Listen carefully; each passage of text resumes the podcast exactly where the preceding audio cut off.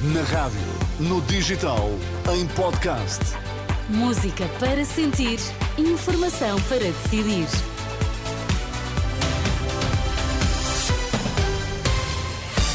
Vamos agora às notícias em destaque esta hora. Boa noite. Nuno Borges joga esta madrugada contra o número 3 do mundo no Open da Austrália. Luís Montenegro apresenta programa de governo, de governo da Aliança Democrática com várias novidades na saúde e apoios para reformados pensionistas. E vai acontecer já esta madrugada em Melbourne. Nuno Borges pode fazer história no desporto nacional se esta segunda-feira, por volta das duas e meia da manhã, derrotar o russo Dani Medvedev, número 3 no ranking mundial.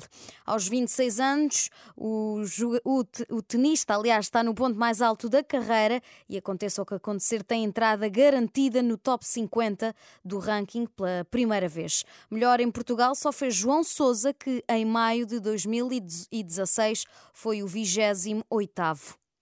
O Sporting venceu o Benfica por 4-2 e conquistou a taça da Liga de Futsal na Póvoa de Varzim, é o quinto troféu para Alvalade, depois de ter vencido pela última vez em 2021-2022.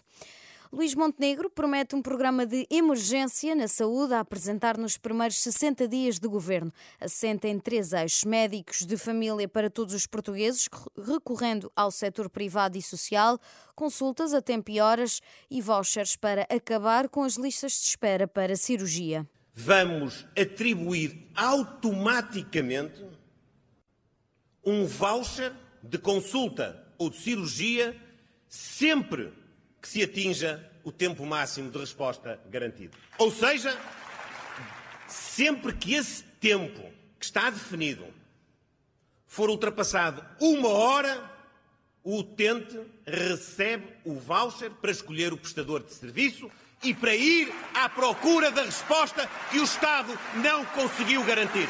Para os jovens, Montenegro promete isenção de IMT na compra de primeira habitação e taxa máxima de 15% de IRS até aos 35 anos.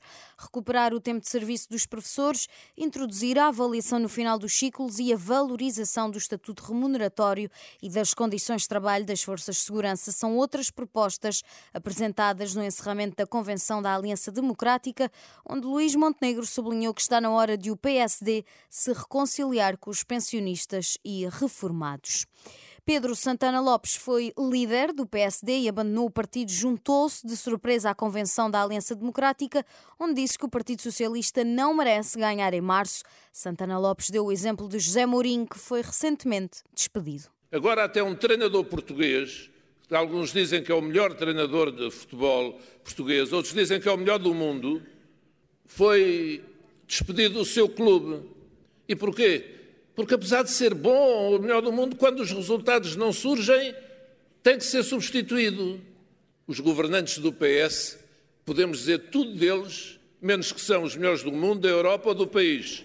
E por isso mesmo falharam tanto nos resultados que é óbvio que têm que ser substituídos.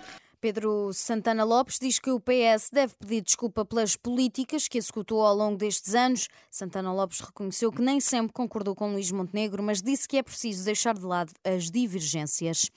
A NATO inicia esta segunda-feira manobras militares em grande escala, as maiores da Europa em décadas, que vão durar vários meses e vão envolver cerca de 90 mil soldados da Aliança Atlântica.